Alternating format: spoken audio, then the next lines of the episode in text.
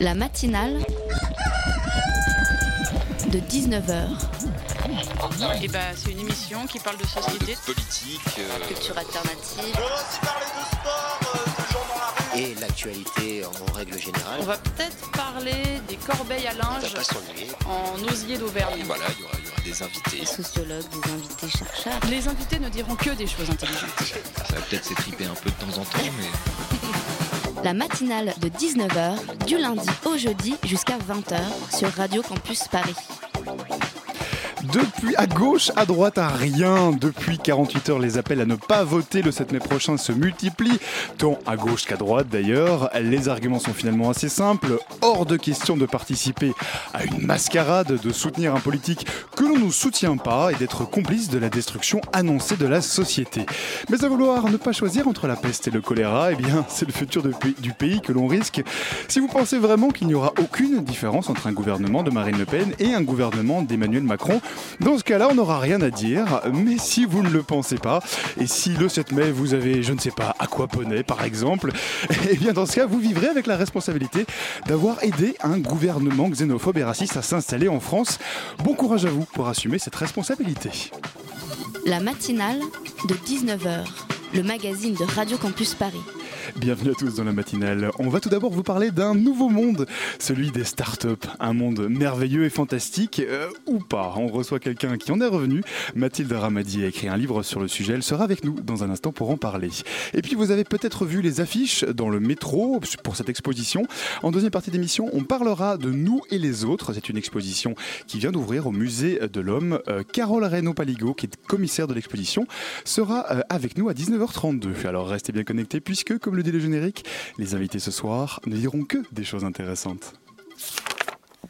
Durant ces, ces quatre années passées dans des startups, j'ai été prisonnière d'une boucle infernale, ballottée d'une absurdité à l'autre, retrouvant ici et là le même folklore. Mes expériences présentent de nombreux points communs et pas des plus glorieux.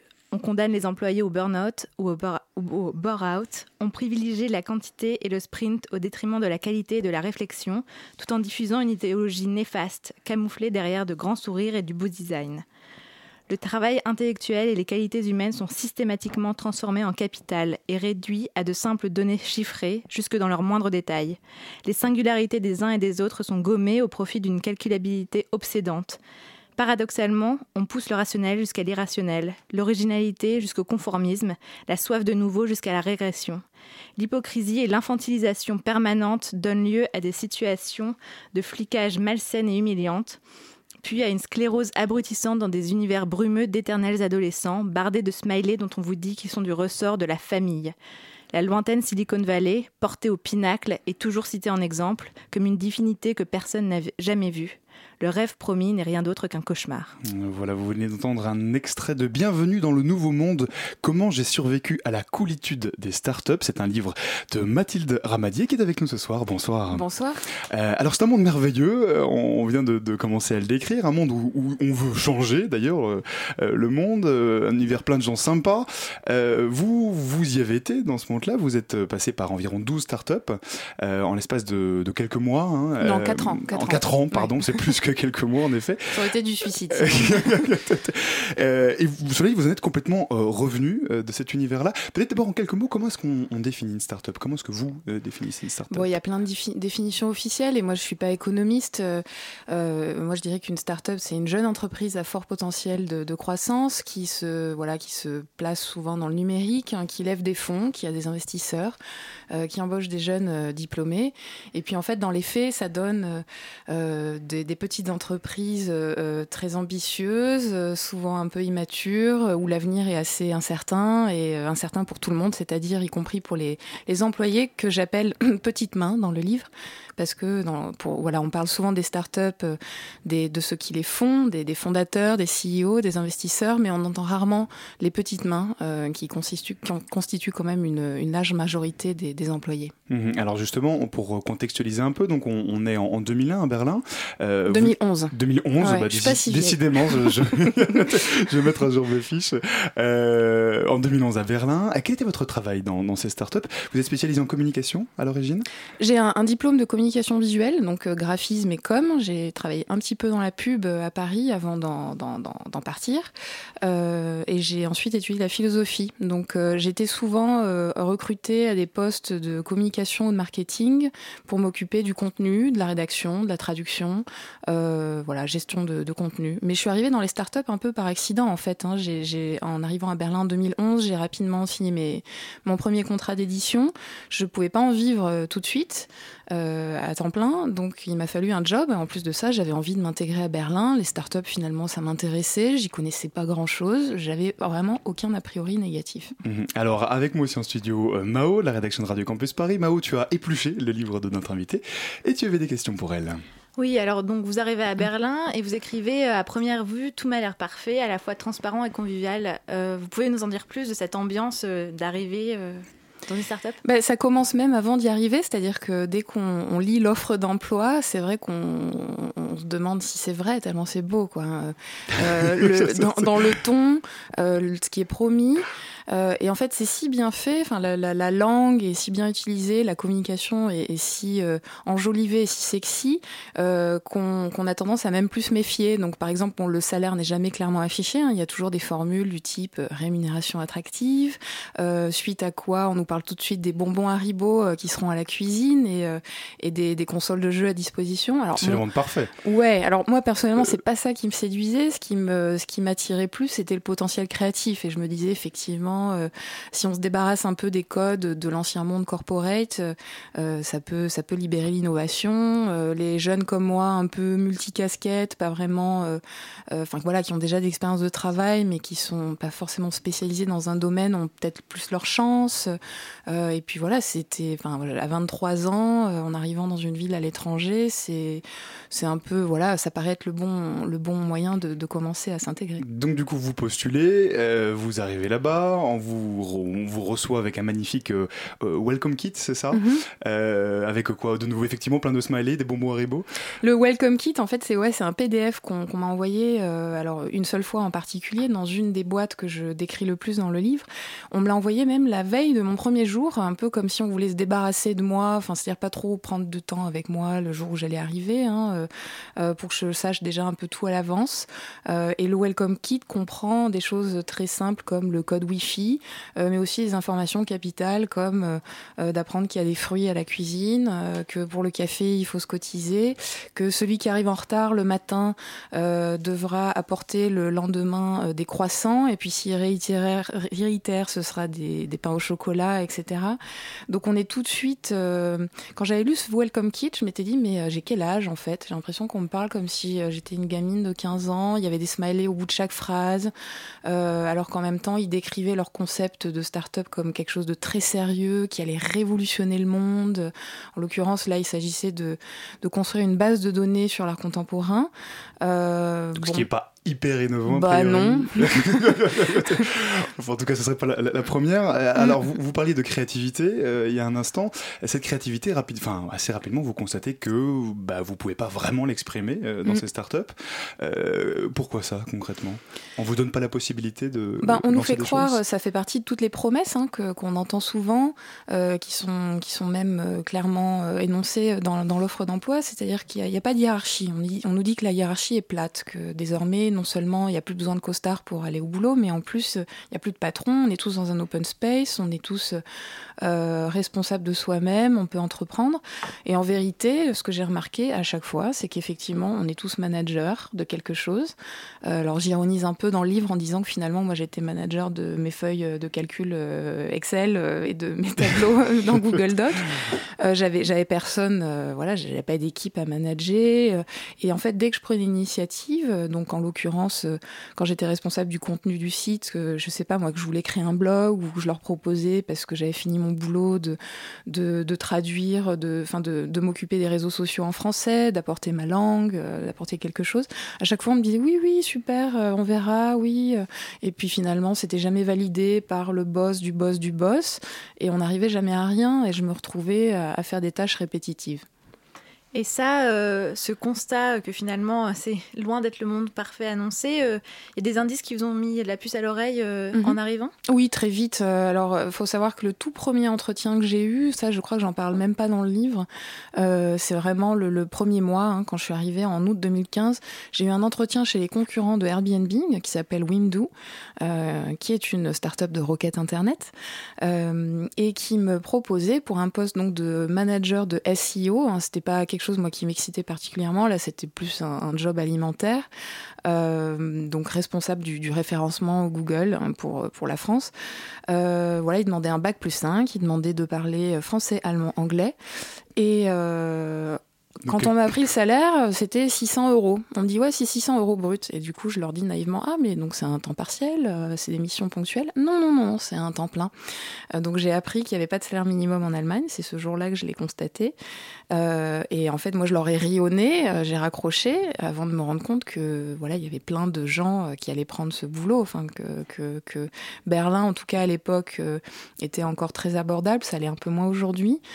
donc, ils surfaient un peu sur la vague voilà, sexy de Berlin. Il y a plein de jeunes qui débarquent, qui sont ultra motivés, qui sont prêts à tout pour rester finalement et qui vont accepter des contrats pourris. Mmh, oui, parce que finalement, il y a derrière une, vraie précarité euh, dans cet univers merveilleux des startups que vous décrivez aussi. Euh, une des raisons pour lesquelles vous avez écrit ce livre, c'est quoi? C'est pour euh, prévenir un peu les, jeunes qui seraient mmh. tentés par cet univers-là? J'ai mis du temps à. J'ai pas eu l'idée d'écrire ce livre tant que j'étais dans les startups. Donc, j'ai jamais été dans une startup en étant une espèce de taupe. voilà. Qui prenait des notes J'ai jamais fait ça, honnêtement. Hmm. Euh, néanmoins, la dernière expérience que j'ai eue, donc c'était euh, dans la boîte que j'appelle Vesta dans le livre, c'était printemps 2015. Et à la sortie de ça, ça a été la goutte d'eau. Euh, parallèlement à ça, j'ai commencé à être vraiment freelance complètement, à vivre des droits d'auteur et de toutes les activités annexes du, du métier d'auteur. et là, je me suis dit bon, il faut que je prenne des notes pour ne pas oublier déjà dans un premier temps. Et en écrivant, en fait, c'est voilà, j'ai fait un premier brouillon, un premier manuscrit. Euh, et mon intention, effectivement, c'était de, de permettre de, de libérer une parole, en fait, chez ceux qui ont, qui ont vécu les mêmes choses moi, que moi, parce qu'ils sont, ils sont nombreux. Depuis l'apparition du livre, j'ai reçu une centaine de, messages. De réactions, oui. Mm. Ouais, oui, je peux en parler après.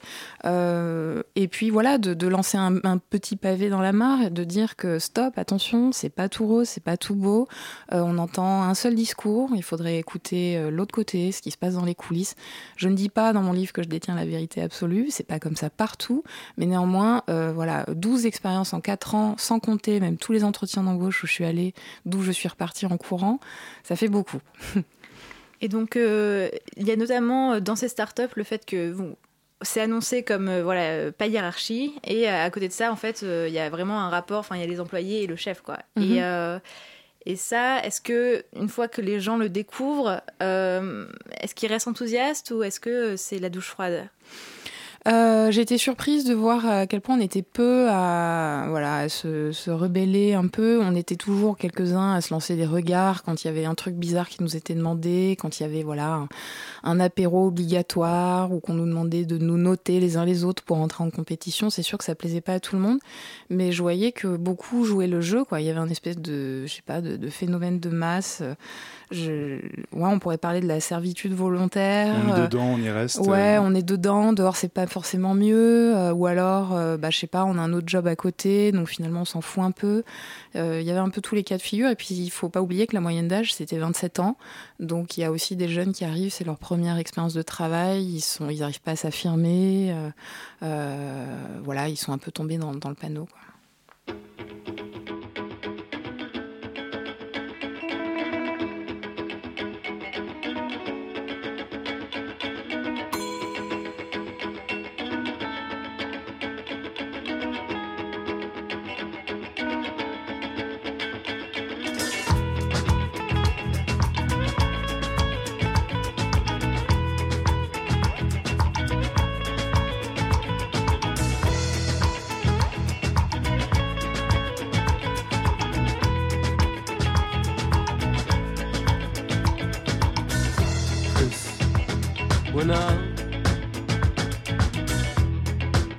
Sunday night. He took a dip in the ocean and he wished in the pale moonlight. He said, All I want is a mermaid who soft, gentle and sweet. And like all of those wild city girls, the kind I always meet.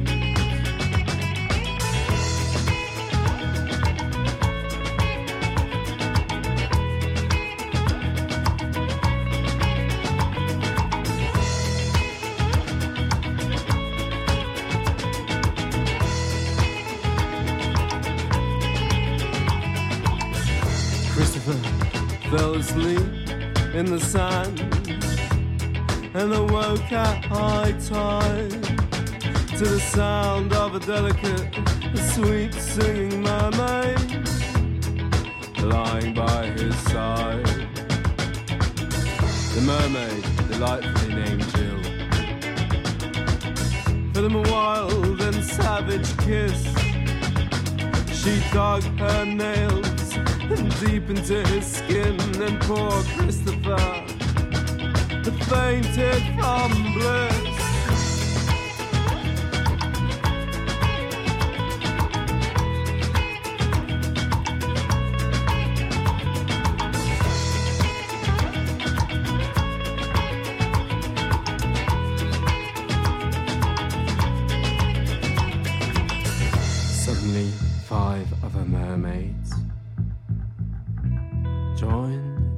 Jill's feast. They cackled in the night. It tore Christopher apart, ripped his frail body wide open, chewed on his liver, kidneys, and heart. What a wild night for Chris! Why so delicate and sweet, destroyed by a kiss?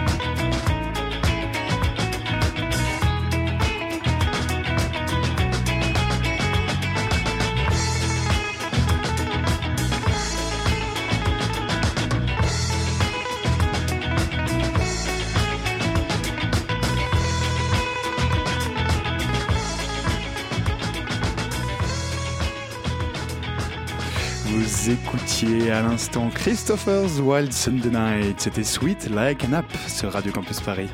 La matinale de 19h du lundi au jeudi jusqu'à 20h sur Radio Campus Paris. On est toujours avec Mathilde Ramadier, l'auteur de Bienvenue dans le Nouveau Monde, comment j'ai survécu à la coolitude euh, des startups. Le nom du livre est fantastique d'ailleurs, en- en- entre nous soit dit. Euh, alors Mathilde Ramadier, euh, ce livre, ce n'est pas juste votre expérience sur le monde des startups. Vous avez aussi mené une, enquête en France, donc ça concerne aussi les startups françaises. Oui, Euh, c'est vrai que j'ai vécu tout ça à Berlin, je m'en cache pas. C'est vrai que la, la loi du travail est différente en Allemagne, euh, donc euh, les, les types de contrats que j'ai pu signer là-bas ne sont pas les mêmes en France. Néanmoins, euh, la précarité se déplace, hein, donc euh, on, on a aussi des contrats précaires, des conditions de travail précaires en France.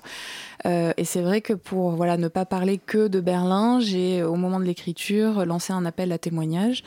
Euh, j'ai j'ai rencontré des gens, j'ai recueilli voilà des, des, des, des témoignages de, de gens qui ont vécu des, des, des mauvaises expériences à Paris également. Hum, Concrètement, en fait, vous avez euh, lancé un, un appel à témoignages, c'est ça? Oui, oui, il y a un an à peu près. Mhm. Mhm. et, et qui, du coup, a- vous, vous avez un peu été étonné des réactions? Qu'est-ce que vous avez eu comme type de... Euh, étonné, de euh, hélas non. Oui, ça, ça collait avec votre Oui, c'est vrai que je, je, je- voilà, c'est tout souvent des jeunes un peu désillusionnés comme ça, qui y croyaient ou pas au départ, et puis qui qui sont retrouvés très précarisés. finalement, ça n'a pas trop fait avancer leur carrière, ou alors ils ont eu, ont eu marre un peu du, du bullshit euh, entre guillemets, c'est-à-dire de, de toute cette euh, communication creuse et cette rhétorique du winner euh, qui, qui devient insupportable à force. quoi. Oui, vous parlez de. Alors, pour élargir un peu le propos, hein, mais vous parlez d'idéologie start-up. Euh, L'idée, c'est quoi? C'est qu'on on veut changer le monde grâce à la technologie, mais ça, ça marche pas comme ça? Bah, elles nous disent toutes, enfin en tout cas le voilà le, le, le- un des un des piliers de leur communication en général, c'est il y a toujours des phrases du style euh, viens avec nous changer le monde, notre application va révolutionner tel secteur, nous faisons, nous voulons rendre le monde meilleur. voilà, dans la Silicon Valley, ils font pareil. Or, ben, quand je vois une énième start-up qui va livrer des repas à domicile avec des pauvres gars qui vont pédaler à leurs frais en fournissant le vélo, je vois pas ce qu'il y a d'innovant à cela. Et dans cette idéologie, euh, il y a aussi euh, une novlangue que vous décrivez. Euh, enfin, c'est l'utilisation de l'anglais en permanence aussi. vous pouvez nous en dire plus mhm. Euh, c'est vrai que le, bon, l'anglais, c'est la langue, euh, la langue commune souvent, alors pour des raisons évidentes et pratiques. C'est vrai que les équipes sont souvent internationales. Euh, néanmoins, moi, j'ai été dans des situations où c'était un peu absurde parce que souvent, il y avait, on était, on était tous euh, germanophones et puis on parlait quand même anglais parce que c'est plus cool, c'est plus facile. l'anglais est appauvri en plus, hein, c'est plus un, globish qu'un, qu'un anglais. Et au-delà de ça, oui, j'utilise le terme de novlangue qui est un peu fort, mais j'ai fait exprès. c'est que c'est un monde de faux semblants. Il y a, plein euh, de, mots qui cachent en fait une nouvelle précarité. Alors c'est les titres de postes hein, euh, qui sont souvent énigmatiques quand on les lit comme ça. Par exemple, euh, j'ai vu des annonces pour recruter un réparateur de bonne humeur.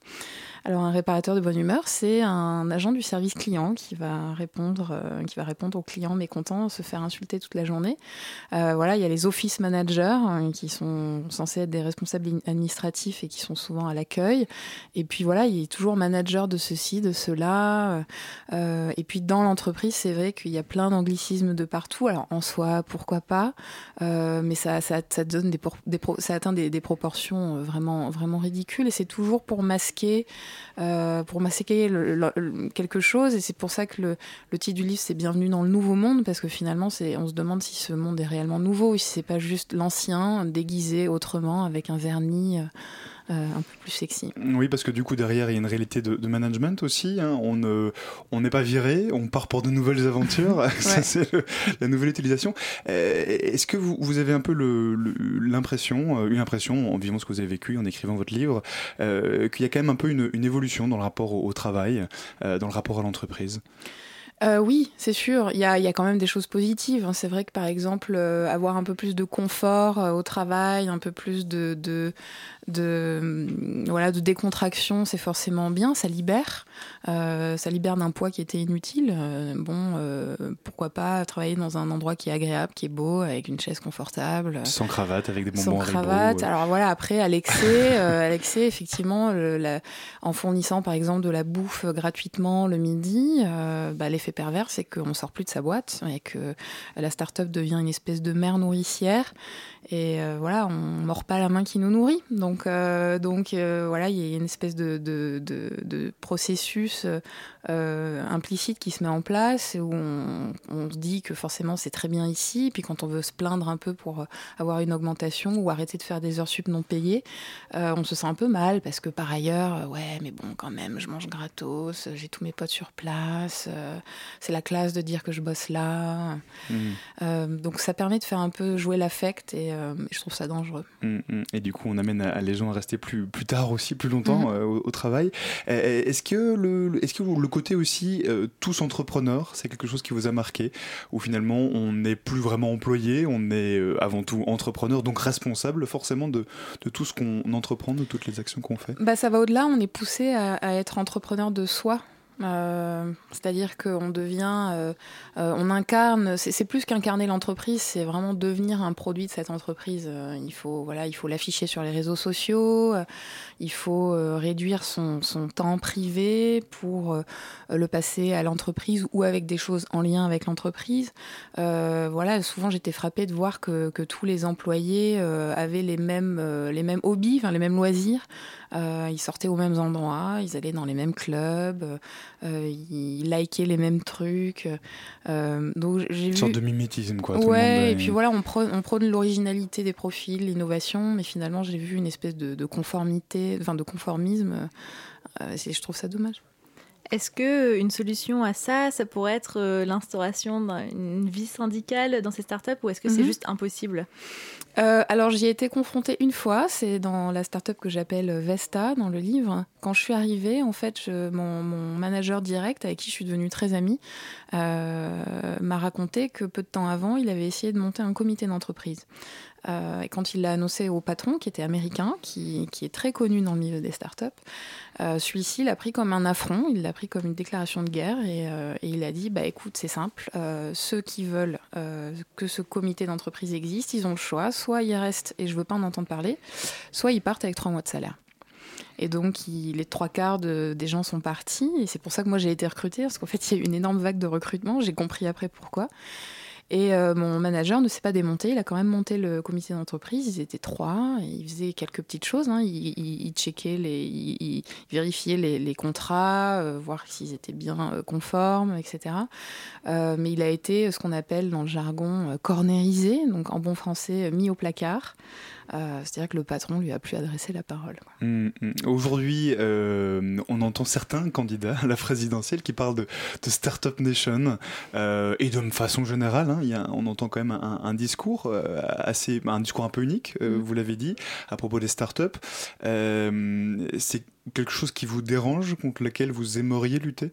Ça me fait sourire quand j'entends Startup Nation, parce que je doute que ces gens-là aient évidemment été petites mains dans une startup et voilà, qui connaissent la réalité des métiers qui, s'y jouent. Je pense qu'ils ont le, encore une fois l'angle de l'entrepreneur et encore peut-être même de certains entrepreneurs, hein, parce que c'est, ils vivent pas tous les mêmes difficultés en fonction de leur milieu d'origine, euh, des, euh, des fonds qu'ils arrivent à lever, euh, de la pépinière où ils ont été, etc. Euh, donc oui, je, je, vois en fait se répéter avec un léger décalage le même discours en France que, que j'ai vu à Berlin, qui est Berlin est un peu plus libéral, euh, a bénéficié, je pense, d'une hype euh, un peu plus forte euh, qui a attiré euh, tout ça. Et, euh, et, puis voilà, à Berlin, les coûts de la vie sont bien plus bas, donc ça a permis aux startups de s'implanter d'abord. Et je, je, vois le même, je vois les, les mêmes discours en France qui se, ouais, qui ouais. se, qui s'implantent et, mm. et qui se copient. Euh, encore une question, Mathilde Ramadier. Est-ce que ça, ça c'est pour vous spécifique ou relativement spécifique au domaine du numérique. Euh, on parle beaucoup, et vous venez d'en parler, des petites mains du numérique. Euh, mmh. Est-ce que ça, pour vous, c'est spécifique à ce domaine-là? Euh, oui, cet univers. Oui, je crois que c'est un peu plus permis par euh, cet univers-là parce que bah, c'est nouveau, c'est un peu sauvage, euh, euh, ultra-libéral. Voilà, on parle de capitalisme sauvage aussi. Euh, c'est vrai que l'ubérisation, euh, je pense que c'est possible qu'avec le numérique et, c'est curieux de voir. J'avais lu un article, je crois, sur 89 qui comparait les conditions de travail des chauffeurs VTC Uber à celles des cochers du 19e siècle. Donc voilà, c'est un faux c'est un faux statut d'auto-entrepreneur en fait. On fait croire qu'on est libre et qu'on va très bien gagner sa vie. En réalité, on est, on est soumis à une entreprise. C'est juste que cet intermédiaire, maintenant, il est, il est, il est, il est un peu abstrait, quoi. Donc mmh. on a tendance à l'oublier, mais il est bel et bien là. Mmh. Ça ne vous a pas dégoûté totalement de, des startups? Vous y reviendrez peut-être un jour? Non, je pense pas que j'y reviendrai.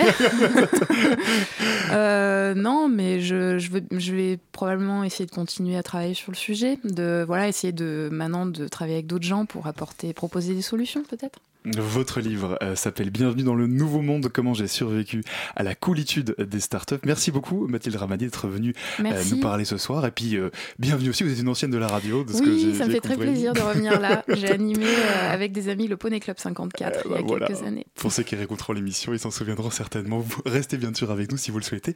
Et merci encore d'être venu nous parler ce soir.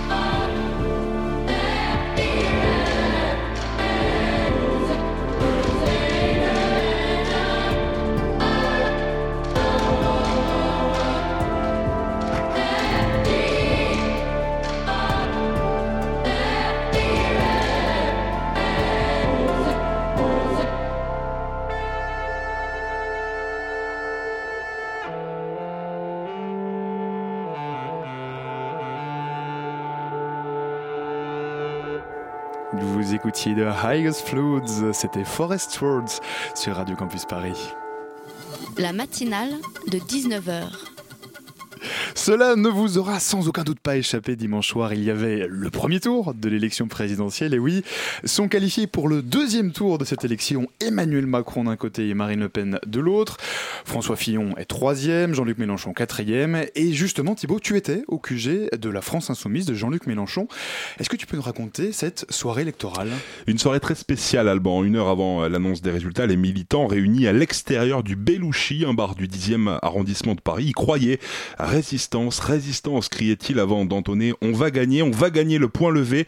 À noter que seule l'équipe de campagne était à l'intérieur de la salle, accompagnée de 600 journalistes du monde entier.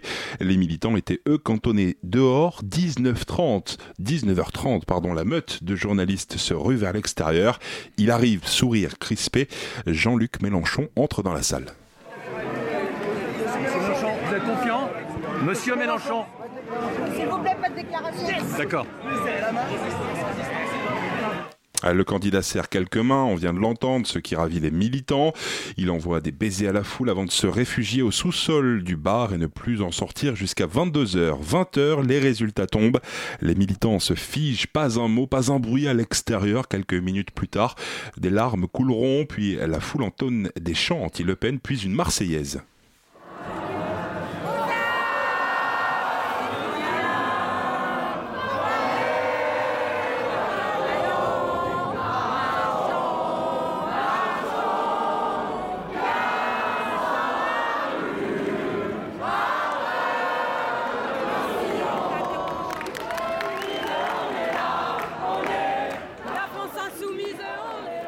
Je m'approche alors de Ouria, béret sur la tête. Elle est accompagnée de Sam, son chien insoumis, me dit-elle. Elle est retraitée ancienne sympathisant en PS et elle soutient Jean-Luc Mélenchon depuis 2008. Moi, je suis écœurée. Non, je pensais franchement qu'il serait au deuxième tour, honnêtement. Mais à moi, il aurait dû quand même, euh, vu les résultats ces derniers temps, il aurait dû se retirer. Se retirer et se joindre à Jean-Luc Mélenchon. Pour Nolwenn, 20 ans étudiante en théâtre, l'espoir était aussi de mise avant l'annonce des résultats.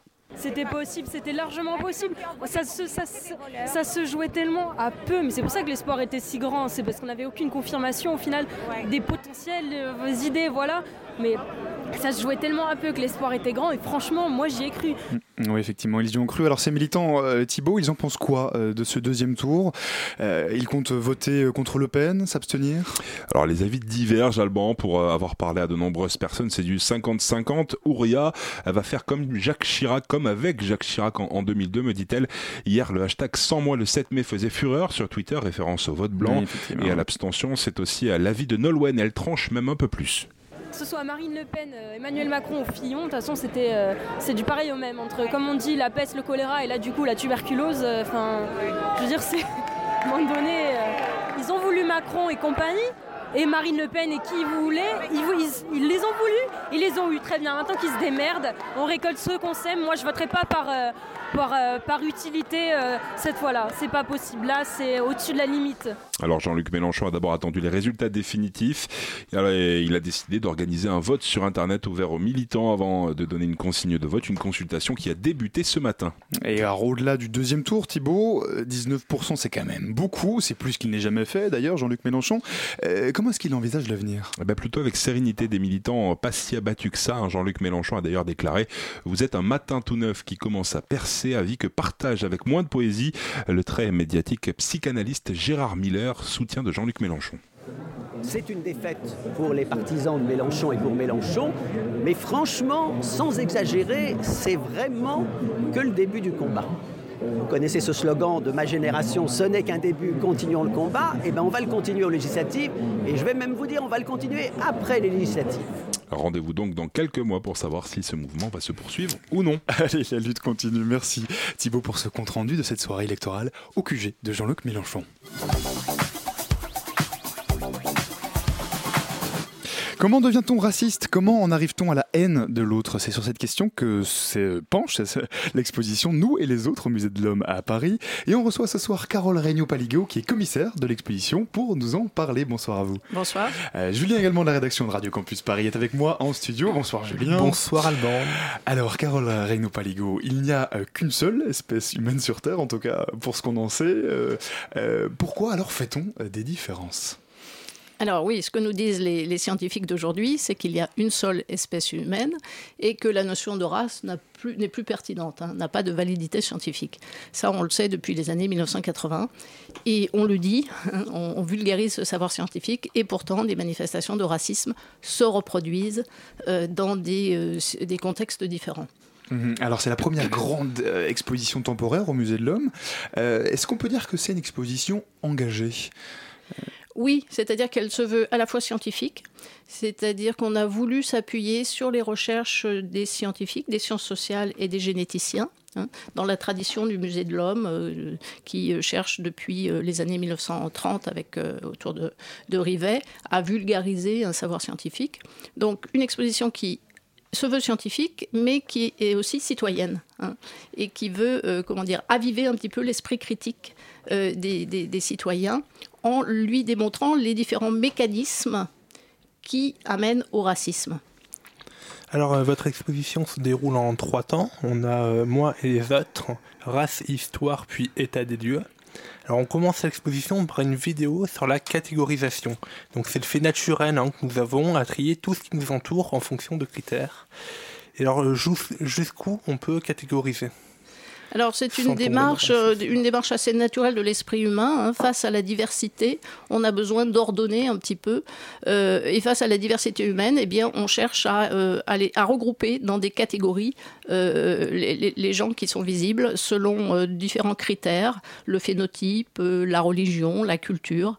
Et ce qui est intéressant de voir, c'est que ce, ce, cette démarche assez naturelle, en fait, ces catégories qu'on crée ne sont pas naturelles. C'est-à-dire c'est la société qui les produit et qui nous incite à utiliser certaines catégories euh, plutôt que d'autres. Oui, et d'ailleurs, cette catégorie, cette catégorie pardon, évolue au fil du temps. Et comment on peut expliquer ça Et pourquoi? Eh bien, tout simplement parce qu'elle est produite par la société. Or, les sociétés changent. Hein. C'est intéressant d'avoir une approche dans la longue durée hein, pour voir qu'à un certain moment, euh, certaines catégories étaient très, très actives, par exemple, si on prend au hasard le, XVIe siècle, là, on tombe au XVIe siècle, et qu'est-ce qu'on voit? On voit des protestants et des catholiques qui, euh, qui s'affrontent, hein, qui se déchirent, qui s'entretuent. Donc finalement, cette catégorie qui aujourd'hui est la catégorie chrétien, eh bien, elle était complètement divisée et antagonisme il y a quelques siècles. Donc c'est le contexte historique et les acteurs de la société qui produisent ces catégories. Mmh. Alors concrètement cette exposition, euh, on, a, on a commencé un petit peu à la décrire, elle est assez immersive, hein, il y a pas mal de dispositifs, notamment euh, des projections en 360 degrés.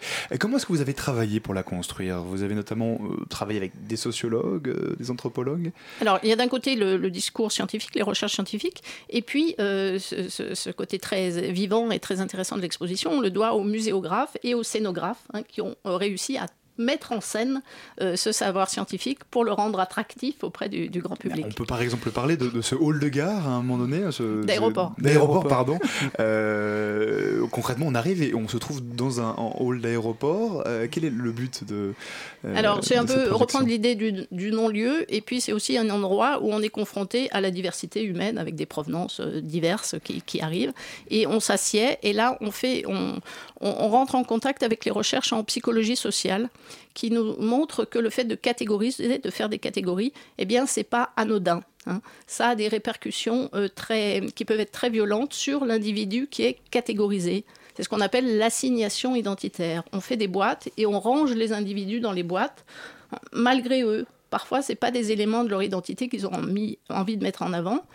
Et nous, l'autre les pousse à, à, rentrer dans cette catégorie. Oui, et dans ces boîtes justement dont vous parlez, il y a les préjugés. Et euh, alors d'où viennent-ils ces, ces, préjugés? Alors là aussi, les préjugés, ils sont, euh, ils, ils, sont issus euh, de, de, de, la société dans, dans laquelle on vit. Hein. Ils sont produits par la société. On voit bien comment ils circulent, ces, ces préjugés. C'est-à-dire qu'on voit euh, comment les médias les font circuler On voit comment les hommes politiques peuvent s'en saisir et les instrumentaliser à des fins électorales.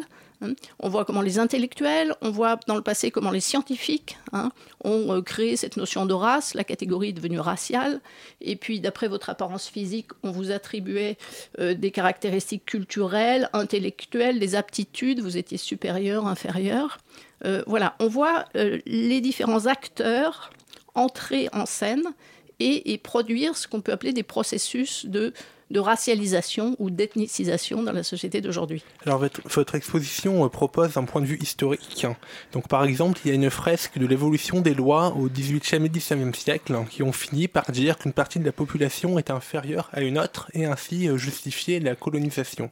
Alors aujourd'hui, euh, cela choquerait la plupart des personnes. Qu'en était-il à l'époque?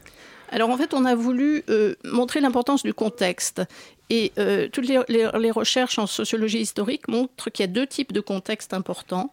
Soit le contexte colonial, hein, qui va produire une, racialisation des sociétés, soit le contexte nationaliste. Hein. Et euh, euh, pour mettre en scène ces différents contextes, on a choisi quatre exemples.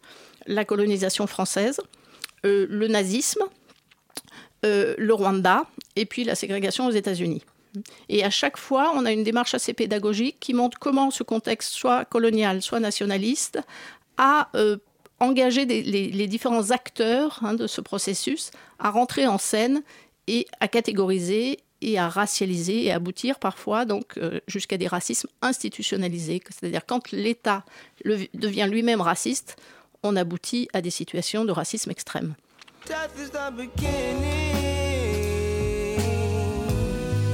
and vomit them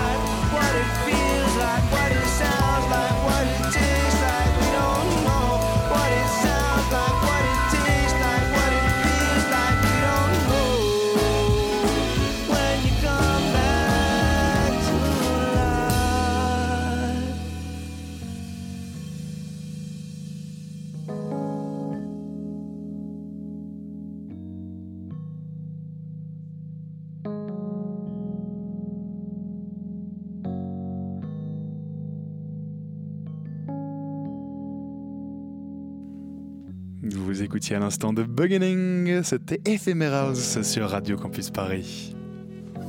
La matinale de 19h sur Radio Campus Paris. On ne s'endort pas, on est avec Carole Regnault-Paligo, qui est la commissaire de l'exposition Nous et les autres, qui est pour le moment au musée de l'homme. On va pas s'endormir pour la matinale quand même.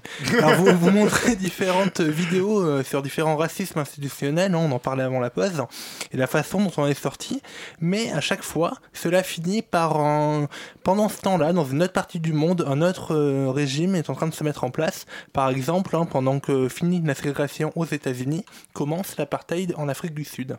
Alors comment on arrive à un racisme institutionnalisé comme ça? Oui, alors à travers ces, quatre exemples, on a voulu euh, euh, décrypter hein, comment différents acteurs euh, utilisent des catégories, voire même parfois les créent, à, des fins, à des fins le plus souvent économiques ou, politiques. Bon, par exemple, pour l'esclavage, on voit bien comment les colons avaient intérêt à activer une catégorie noire ou, ou, de couleur et à dévaloriser ces catégorie pour ensuite justifier la domination politique. Donc pour chaque exemple, on essaye de voir comment les, les les différents acteurs euh, ont euh, produit ce racisme institutionnalisé.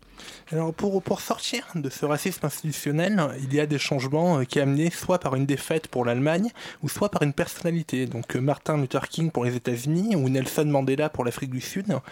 Est-ce qu'une personnalité, aussi forte et respectée soit-elle, peut mettre fin à une telle situation? Alors, ce n'est pas une personnalité. On, voit qu'il euh, y a des acteurs qui, hein, qui, prennent la tête de mouvements, mais en fait, euh, l'acteur qui est derrière tout ça, c'est une partie de la société civile. C'est-à-dire qu'on voit comment les élites politiques, économiques, les médias interviennent et font circuler ces, stéréotypes, euh, ces visions dépréciatives. Mais le message qu'on voudrait faire passer aux citoyens, c'est de dire aussi la société civile elle intervient, c'est un des acteurs. Donc soit elle peut participer au racisme, racisme. Hein. Soit elle peut être attentiste, on attend, on verra. Hein. On pense à la collaboration et à, la Seconde Guerre mondiale où une partie de l'opinion publique a, attendu euh, que ça se passe. Et puis on voit ce qu'on appelle les résistants, hein, ceux qui décident, de, parfois au prix de leur vie, euh, de, s'engager contre et de protester et de résister avec quelques figures de leaders. Mais s'il n'y avait pas eu des, euh, troupes derrière ces leaders, on n'aurait pas abouti, on n'aurait pas réussi à faire disparaître ce racisme institutionnalisé. Et des fois, c'est les leaders qui soulèvent les troupes comme ça aussi. Oui, qui encouragent, etc. Oui, bien sûr. Et Carole Reno Paligo, euh, la dernière partie de cette exposition au Musée de l'Homme, elle, aborde le racisme aujourd'hui. Euh, C'était important de, parler du racisme aujourd'hui, du racisme contemporain. Bien sûr. Pourquoi ça? Parce qu'une partie de la population en souffre, donc il faut bien euh, s'en préoccuper. Et on a voulu appliquer la même grille de lecture. Hein. Tiens, aujourd'hui, si on se demandait qui sont les acteurs de ce phénomène, hein, euh, est-ce qu'il y a des élites qui sont euh, partie prenante de ces processus que, disent les élites politiques? Alors, évidemment, on est dans une situation complètement différente du racisme institutionnalisé, puisque maintenant, l'État se veut antiraciste et essaye d'engager une politique euh, résolument antiraciste. Mais malgré tout, on s'aperçoit qu'il y a des petits dérapages ou qu'il y a certains politiques partis politiques qui se spécialisent au contraire dans ce genre de discours. Voilà, donc On voit pas du tout à qui vous faites référence, non, pas par ailleurs. Je ne citerai personne. que disent les élites, les élites politiques Que disent euh, les, les, médias hein? C'est-à-dire qu'on s'aperçoit, il y a des études très intéressantes qui montrent que parmi les médias, les stéréotypes circulent Hein. Et euh, les stéréotypes, c'est un des fondements du, racisme, bien sûr. Mhm. Donc, quel rôle jouent aujourd'hui euh, les médias? Quel rôle jouent, aujourd'hui les, les, acteurs économiques? C'est-à-dire qu'on voit que le racisme, ça aboutit souvent à des discriminations, hein, parce qu'on a un nom à consonance étrangère, euh, ou parce qu'on a une religion, on se voit en difficulté de trouver du travail. Donc comment les élites politiques répondent à cela? Quelles mesures ils prennent? Est-ce qu'elles sont suffisantes? Mm, c'est aussi tout ça que, que vous interrogez. Euh, alors, vous, vous, me le disiez en micro durant la pause musicale, cette exposition, c'est un travail de, de deux ans euh, environ. Est-ce que le calendrier est choisi? Euh, L'air de rien, c'est vrai que votre exposition sort maintenant. on est en pleine période électorale. Est-ce que ça, c'était un, un, choix de votre non, part? Non, c'était pas un choix de, de, départ parce qu'en fait, l'exposition aurait dû avoir lieu plus tôt. Et puis, comme c'est une procédure assez lourde avec des appels d'offres, on a dû recommencer un appel d'offres et on a pris Mais du vous retard. pensez que c'est une bonne chose quand même qu'elle intervienne maintenant Quand Ben, vous on- entendez on- ce que vous entendez, quand vous voyez ce que vous voyez On espère que les, voilà, les citoyens euh, prennent conscience qu'ils sont aussi un des acteurs de ces processus et qui s'interrogent quel est mon rôle aujourd'hui hein? Est-ce que, est que je, je- je résiste? Est-ce que je participe? Est-ce que j'attends? Euh, Qu'est-ce que je fais? Qu'est-ce que je peux faire? Euh, Comment, dans la société d'aujourd'hui, ce qu'on appelle l'ethnicisation hein, des, des identités se, met, se, se produit et euh, voilà, si on arrive à décrypter un petit peu tout ça, il me semble qu'on peut plus ensuite euh, exercer son esprit critique, euh, prendre conscience et donc réaliser qu'on est un des acteurs et agir dans un sens ou dans un autre. Alors pour revenir très vite sur la discrimination à l'emploi, par exemple, vous montrez qu'en France, on a euh, 3,7 fois plus de chances enfin, d'accéder à un entretien d'embauche avec un CV, avec un nom euh, avec un- enfin, qui sonne bien français. Mais en Italie, à côté, ça va être 11 fois euh, pour un Mhm. Italien et en Espagne, 16 fois. Donc finalement, est-ce qu'en France, enfin, on est comparé au reste de l'Europe, euh, le, le racisme en France, c'est pas...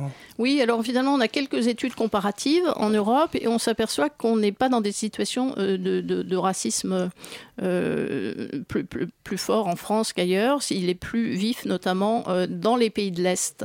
hein. Et en fait, euh, je crois que c'est le, aujourd'hui, c'est le, pas le contexte colonial puisqu'on n'est plus dans un contexte colonial, même s'il y a un héritage bien sûr qui est toujours là et qui est à gérer. Mais il y a euh, plutôt un contexte nationaliste aujourd'hui en Europe, hein, dans une partie de l'opinion publique en Europe de l'Ouest et encore plus en Europe de l'Est, un, vivier nationaliste hein, qui avive ces, euh, ces sentiments, euh, cette catégorisation, ces stéréotypes et voire même ces, ces racismes. Mhm. Et Cette exposition s'appelle Nous et les autres, des préjugés au racisme.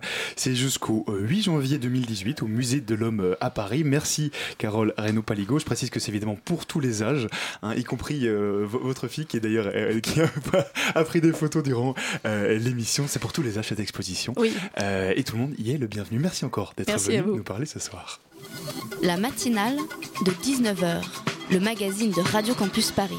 Elle a fait le tour de toutes les facs et de, tous les, de toutes les associations étudiantes. Clémence est dans le studio pour nous parler de l'actu étudiante de la semaine. Salut Clémence. Hello, Alban. Alors c'est quoi le programme? Alors, je voulais d'abord avoir le plaisir de vous inviter au tremplin Sorbonne Live, qui se déroulera le 2 mai à FGO Barbara, salle qu'on aime beaucoup ici à Radio Campus Paris. Seront en compétition quatre groupes et artistes très variés. D'abord Bob MD Apple, qui fait dans le pop rock psychédélique en italien. Je te vois perplexe, Alban, alors on Je- écoute. pas du tout. Ça donne ça.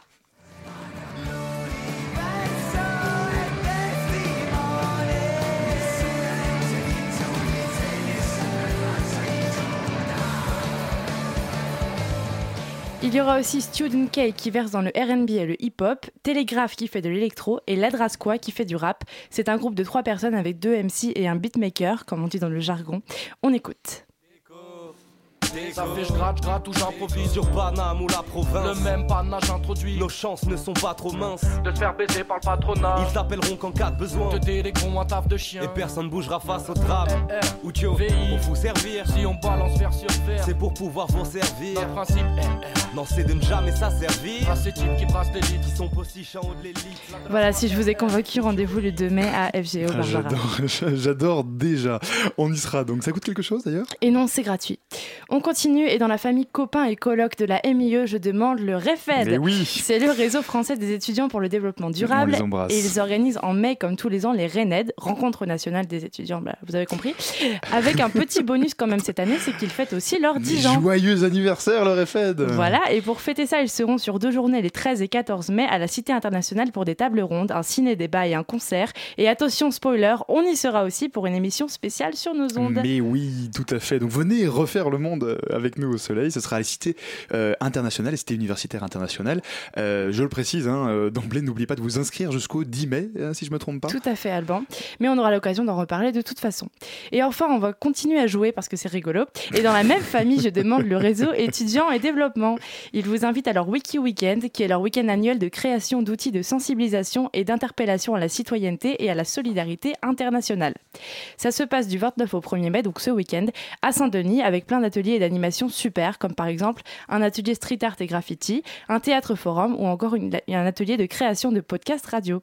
Si vous avez toujours rêvé de vous engager pour la solidarité et que vous ne savez pas par où commencer, c'est l'occasion rêvée et c'est le moment. Super, et donc c'est ce week-end, donc ne tardez pas à vous inscrire. Voilà, voilà, c'est tout pour aujourd'hui, mais c'est autant d'événements qui réunissent, qui font réfléchir et qui font avancer. Venez donc faire un tour sur radiocampusparis.org, il y en a tout plein des événements comme ça et ça fait du bien. Allez, on se laisse pas abattre, on avance ensemble. À la semaine prochaine. Visiblement, le, contexte joue. Hein, la petite référence. voilà, les élections présidentielles. Merci beaucoup Clémence pour cette chronique. Voilà, la matinale, c'est déjà terminé pour ce soir. Merci à Mickaël qui était à la réalisation, à Elsa et Marion qui ont préparé l'émission. Si vous avez manqué une partie, vous pourrez retrouver l'émission en podcast d'ici quelques minutes sur le site de l'émission radiocampusparis.org. Tout de suite, restez bien connectés puisque c'est Paris et Alexandrie qui arrivent dans vos oreilles sur Radio Paris. Vous pourrez écouter cette émission sur la RNT demain à 13h30. Nous, pour la matinale, on se retrouve demain à 19h. Merci à tous, bonne soirée, vive la radio.